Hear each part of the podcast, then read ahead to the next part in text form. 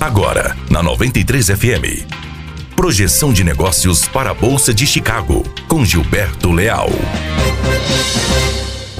Bom dia, hoje, terça-feira, 4 de junho de 2019. Aqui Gilberto Leal e este é mais um boletim de abertura de mercado trazendo as informações da Bolsa de Chicago e também abertura de câmbio na B3, falando diretamente para a 93 FM.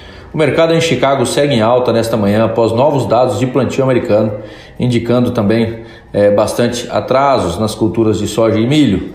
Os mapas climáticos continuam a indicar excessos de chuvas para os próximos 15 dias.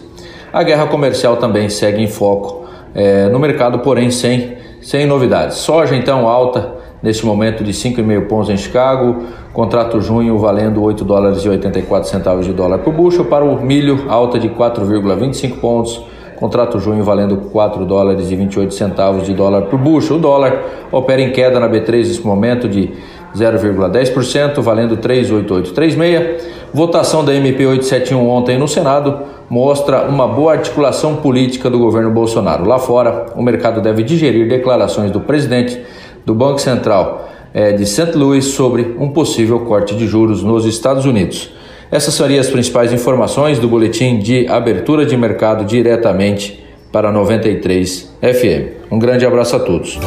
Você ouviu Projeção de Negócios para a Bolsa de Chicago com Gilberto Leal. Aqui na 93 FM. Apoio Granel Comércio de Cereais.